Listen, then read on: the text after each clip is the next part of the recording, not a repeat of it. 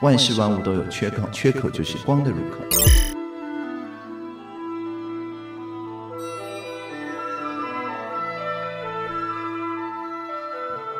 诶，刚刚好像有奇怪的东西混进来了。如果你有看过唐凤相关的新闻或是影片的话，你大概很难不被这样的人吸引。你看到影片上那个人头脑思绪清新，反应灵敏，然后说话又很有条理，你会想说：哇塞，这个人从哪里蹦出来的？但其实唐凤他的人生一生都是充满了传奇哦。从他的小时候就一直被台湾的媒体圈、资讯圈、教育圈所关注啊。甚至在他的童年成长过程呢，也被他妈妈写成一本书，叫做《成长战争》。从这个书名看起来就知道，他妈妈当时是应该是面临了很多的挫折与困难呢。如果你对于唐凤并不是那么熟悉，想说唐凤他到底在干嘛的话呢？大概有八个字可以囊括。呃，唐凤一直在做的事情就是资讯透明、共享协作。也就是这八个字呢，在这两年，你大概可以很明显的感受到，我们在生活上或是在疫情期间，的确有一些很方便的改变。譬如说，报税、口罩、地图跟实名制登记。我们快速讲一下这三件事情啊。以前的报税比较麻烦，你要打开电脑登录自然人凭证，要插卡，你报个税可能几个小时就过去了。那现在很方便，大概你拿起手机十秒钟的时间就搞定了。在疫情刚开始的时候，台湾的口罩非常缺，大家都不知道哪里有口罩，因此有民间的单位自己做一个线上的口罩地图。然后唐凤把这个计划做得更完整，让这个计划实行到全国。再来，我们回想到疫情刚升温的时候，我们进入一个地方要登入个 QR code，然后每一次都要再填写自己的姓名、电话、信箱、同行人数等巴拉巴拉巴的一堆资料，你每到一个地方都要填一次。然后唐凤在推出了现在我们熟悉的 QR code，就是你进到一个地方，直接扫 QR code，然后会寄发一个简讯。从这几件事情，大概可以归纳出来，其实它都并不是太大的事情。不过这些小东西都大大的改变了我们对于生活的便利性。而且呢，这些计划通常都不是由唐凤所发起，但是唐凤却是那个让计划变得更完整、更生活化的人。那唐凤原名叫做唐宗汉，唐宗汉是怎么进化成现在的唐凤呢？就必须要从他的小时候开始说起。那我们就正式来开始介绍这位被日本誉为天才 IT 大臣、史上最年轻政务委员、台湾首位数位政委、国际公民黑客、三十年前台湾公认十大电脑高手、魔法风云会台湾积分第一名，还代表台湾参加国际比赛的唐凤。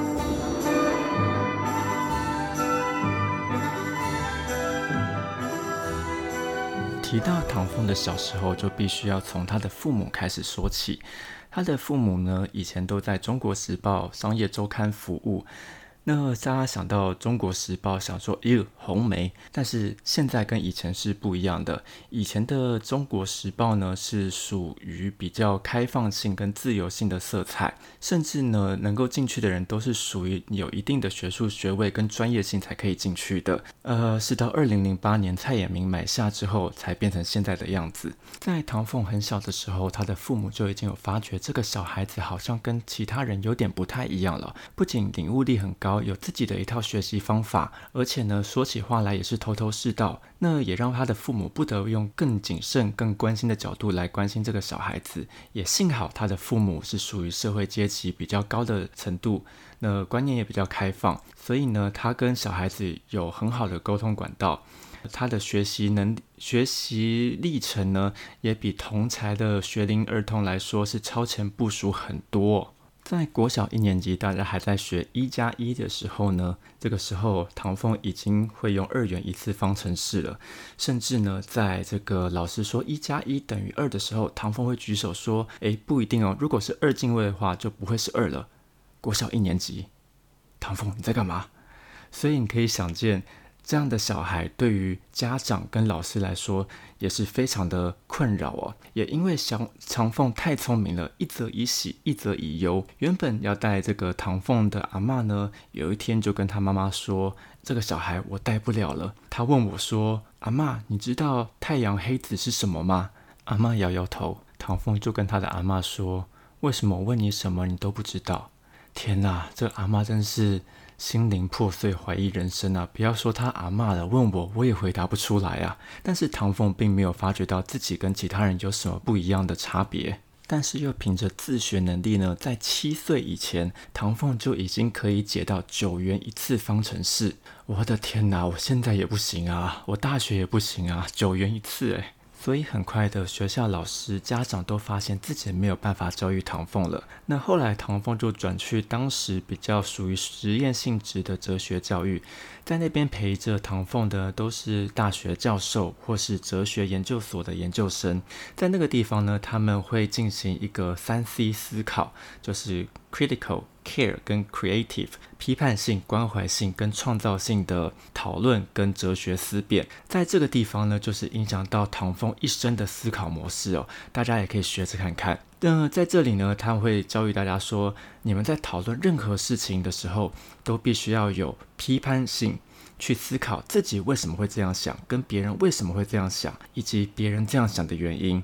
第二个呢，关怀性，去在讨论的时候呢，要顾虑到别人的感受。第三个，创造性，进一步去探讨说自己能不能够提出原创性的想法，将内容吸收以后变成自己的东西。如果你观察唐凤现在发言，你会发现他好像把这样的思考模式已经完全烙印在自己的身体里面。嗯，我觉得这个是个蛮好的沟通方式，我觉得应该好好的学习。那唐凤在国小三年级的时候就已经跳级到六年级了。后来因为家庭因素呢，他们到德国去。那在德国读小学，又因为自己的德语程度不够，所以又从四年级开始读。在这里呢，唐凤发现台湾跟德国的教育好像不太一样。在这里呢，他看到班上的选举不是选干部，而是选出帮忙大家发本子、收本子的人。没有人有管理同学的能力，纯粹是服务同学。在这个地方，就对于唐凤的一些政治思考有一些启发了。不管是台湾习惯的从干部管理同学，甚至到整个政府的治理方式，都对他有一些思考。当时在德国读小学的时候，就曾经发生过这样的故事。有一次，唐凤的爸爸看到自己的小孩在玩一个关于吸血鬼主题的电脑游戏，他就跟小孩说：“我觉得那个游戏不好，你们不要玩。”然后他们一家人就开始讨论了，爸爸能不能高高在上命令小孩？哇，真棒的讨论！最后讨论的结果呢？父母教育小孩是属于父母的义务。并不能因为自己赚钱养家就拥有命令的权利，但是在某些紧急的时刻或是明显违法的时候，父母有制止的权利。不过呢，这个玩不玩这个吸血鬼游戏不是属于紧急状况，也跟法律无关，所以爸爸没有限制小孩玩这个游戏的权利。这是唐家的结论，太棒了，太棒了。之后，因为唐凤在德国的小学表现优异。当时也有美国来的学者来问这个唐凤的父母说有没有兴趣到美国的名校去就读。那就在他们讨论到底要在德国读中学还是在美国读好呢？这时候唐凤思考之后就跟他们讲说他想要回到台湾。这个说法让原本讨论好的规划都完全打乱了。呃，唐凤跟他们说。他在台湾的时候还是四年级的学生，虽然跳级到六年级，但是常常觉得没有办法跟同学说道理，因为同学听不懂，就跟他阿妈一样。来到德国重读四年级之后，却发现同学年纪虽然比自己小，但是做事比自己更圆滑，想法也更成熟。这让他思考，为什么德国的小孩可以这样，台湾的小孩却只能那样？这让他下定决心要回到台湾，他要做教育改革。国小毕业。要做教育改革。经过讨论之后，大家决定尊重唐凤的选择，一家人回到台湾来读国中。在唐凤读国中的这段时间呢，他更加的深入了电脑、网络以及城市这一块。他从里面发现，课本上面的知识好像都落后网络十年以上。于是他就思考：这种体制内的学习是他想要的吗？刚好在这个时候，唐凤看到在国际软体工程世界的精神领袖克拉克有一句名言：“我们拒绝国王、总统和投票，我们相信粗略的共识和晋级的城市。”这个城市就是电脑设计的那个城市。这个意思就是他们拒绝权威，他们相信呢有一个粗略的共识，就让讨论就不是零和游戏了。因为提出粗略的共识，让支持的人不完全满意，反对的人也不完全否决。那这种沟通呢，没有人全赢，也没有人全输。但是如果是投票的话，少数的人就输掉了，他们的声音就被忽略掉了。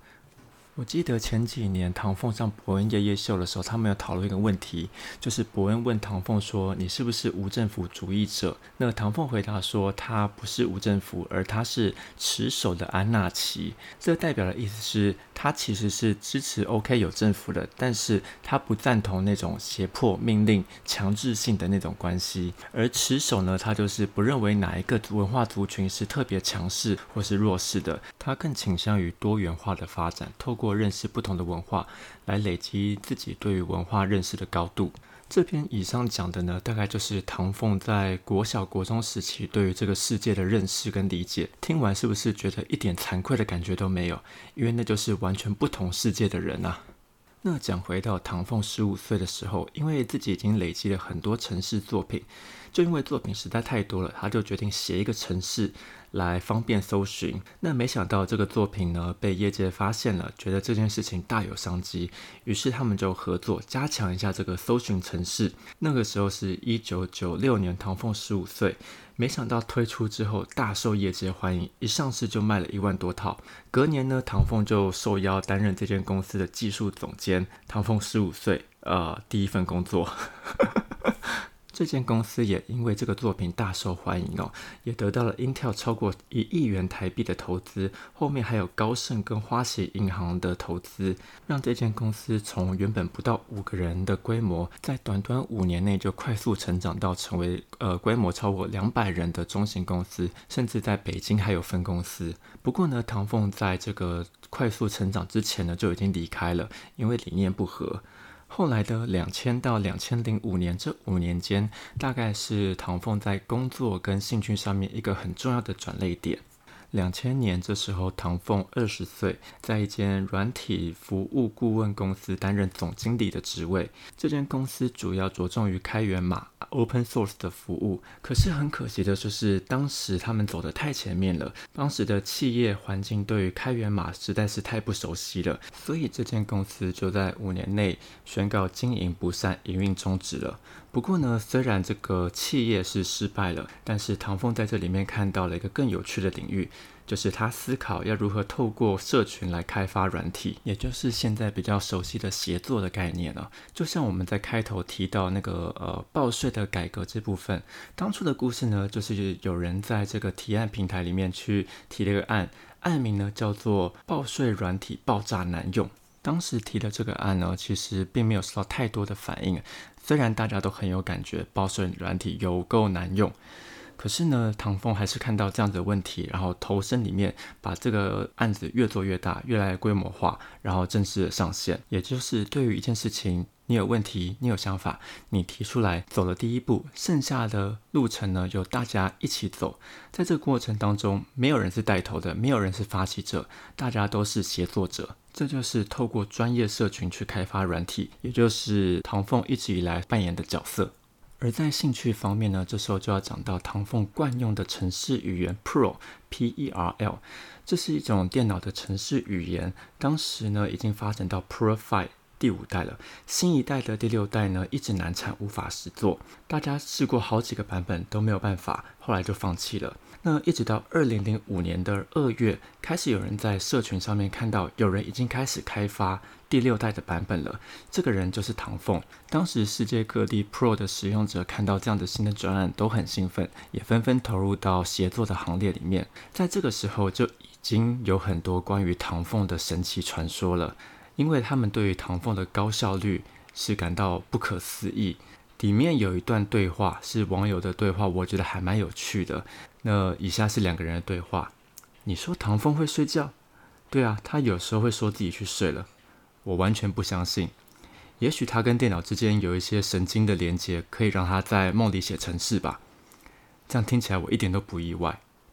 对啊，有时候他会说他去睡了，可是没过多久他就提出了一大份的城市作品。所以你说唐风会睡觉，我才不信。这个对话有没有觉得听起来很熟悉、很有既视感？玩弄唐凤并不是在现代发生。在十几二十年前就已经发生了，而且还是国际上的专业社群软体。那当时在做这个协作的时候呢，他的这个协作的社群或是唐凤的态度都是跟现在不太一样的。现在我们看到乡民习惯会说：“哎，你不爽不要看，不爽不要做，不爽不要怎么样怎么样。”但是当时呢，只要有人提出一些疑问，譬如说：“哎，这个 Pro 六怎么动作那么慢，还没有出？”这时候唐风就会发出邀请函说。那你一起来做吧！啊，有没有觉得好正面、好正向、好棒啊？在开发跟推广 Pro 六的这段时间呢，唐凤同时也在环游世界。这是他从一个数学家上面得到的灵感。这个数学家叫做艾迪须帕尔，他呢是全世界发表数学论文最多的人，一生发表论文高达一千五百二十五篇。听起来产量非常惊人。那他是怎么办到的呢？其实他是一个居无定所的人。他呢就是边旅行边写论文。他呢就会到世界各地的数学家跑到他家住，然后跟他说：“你让我住下来吧，我帮你写论文，我们一起写，不管你的题目是什么都没关系。等到我帮你写完论文，或是你受不了要赶我走的时候，我就走。不过呢，有一个前提，就是你赶我走之前，你要推荐下一个数学家。”然后我去住在那里，再发表下一次的论文。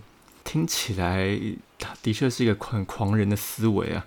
当时二十三岁的唐凤也决定效法这样的模式，在两年的时间走了全球二十个城市，办了十四场的黑客松，同时也在这段时间不仅跟国际的各个社群有了更紧密的连接，同时呢也受邀到国际各个公司去做演讲。结束两年的 Pro 壮游之后呢，因为存款也花光了，他就回到公司上班。上了两年的时间，虽然绩效收入都很好，但是他就有点职业倦怠了，因为他发现许多的企业组织内部的决策模式都没有改变。经常都是由上而下的运行，在里面缺乏创新的能量，还有多元的沟通，这是唐凤不习惯也不愿意看到的。所以工作两年之后，他就辞职了。在辞职之后，他在网络上发了一篇网志，就说他现在想要在家上班，不想要出门跑业务了。那如果再继续这样下去的话，他去打高尔夫球的时间比写程式还要多。就在这一篇网志出去不到二十四个小时，就有两家国际公司来询问唐凤的意愿，有没有兴趣到他那边上班。那一年是二零零八年，一家公司叫做 Social Text，另外一家公司叫做 Facebook。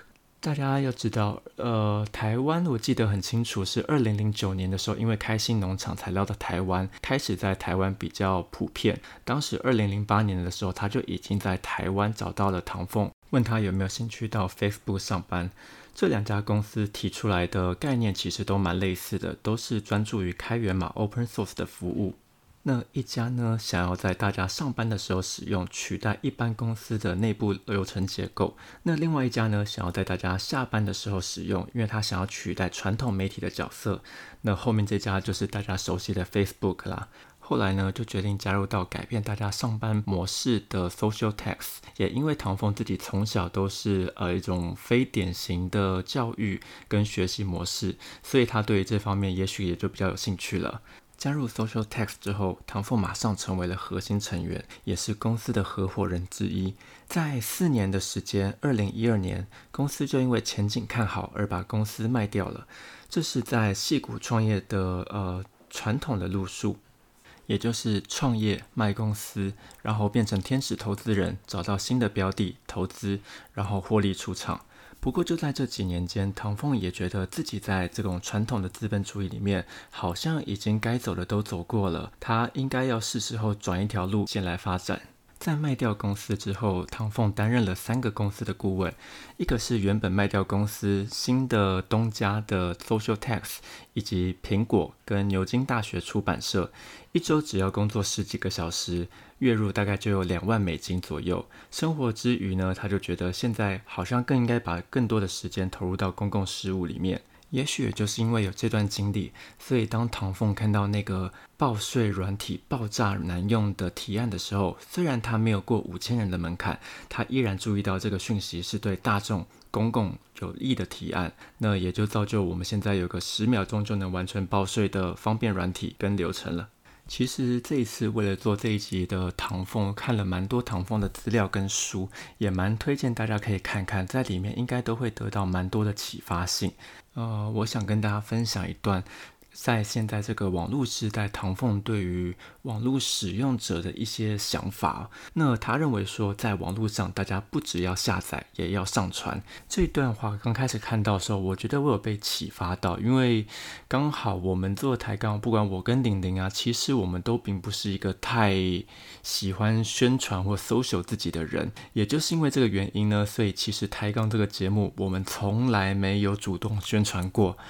即使到现在已经做了快一年一年多的时间了吧，这这听起来是不是有点不可思议？不过没错，我们从来没有对外宣传。不过我们有规划，我们应该要宣传。呃，这是唐凤给我的启发啦。他这段话呢，他是认为说，如果我们在网络世界里面一直过度的仰赖资讯，都是被动接受的越多，就会产生偏听，那就失去了网络没有发挥到它原本的功能跟意义上。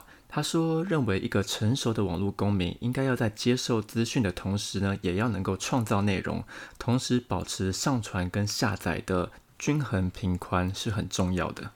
所以在这个时代呢，大家都是内容创造者，也是协作者，帮助这个社会往好的方向一步一步的往前进。在前进的同时呢，你跟我大家都参与在这个里面。”好，那最后呢，我想要来分享几个我觉得关于唐凤很有趣的几件事情哦。那第一个呢，就是唐凤的刺青，它有一个凑刺在后脖子上面的刺青，就像骇客任务的 Neo 一样，他们有一个连接器。不过它在同样的位置上，它刺了一个是电源开关的符号，我觉得有一种恶趣味的感觉，属于唐凤的恶趣味。第二个呢，就是唐凤曾经代表台湾出赛魔法风云会的国际比赛。那他当时在台湾的积分是第一名，不过出了比赛之后却是出师不利，一直都在输，还当时被酸民取了一个叫做“唐六苏”的。的称号 也是蛮酸的啦，不过我觉得这种事情也情有可原，毕竟在那个时候，电竞卡牌桌游的观念并不像现在一样那么风行，出国比赛就像是要比的是后勤团队，而不是个人能力了。我是这样觉得，虽然我没有在玩卡牌游戏。第三个呢，就是任何人想要见唐凤都是见得到的。唐凤现在在台北的空总，就是现在的社会创新中心里面上班。他的周三全天是任何人都可以预约的。不过我上网看了一下，大概近三个月都已经满了，所以他应该是很热门，一出来的时候就要马上去预约了。第四个呢，就是唐凤这个人的资料是完全开源的，就是所有人都可以二创，包含他的声音、肖像权，只要你喜欢，你都可以随意的使用。我觉得这个真的是蛮有创意，真的很符合这个唐凤他的自己的思想啊。好，那最后一件事情呢，就是我觉得唐凤他长得真的好像猎人里面的旋律啊。最后，我们一起试着召唤唐凤吧。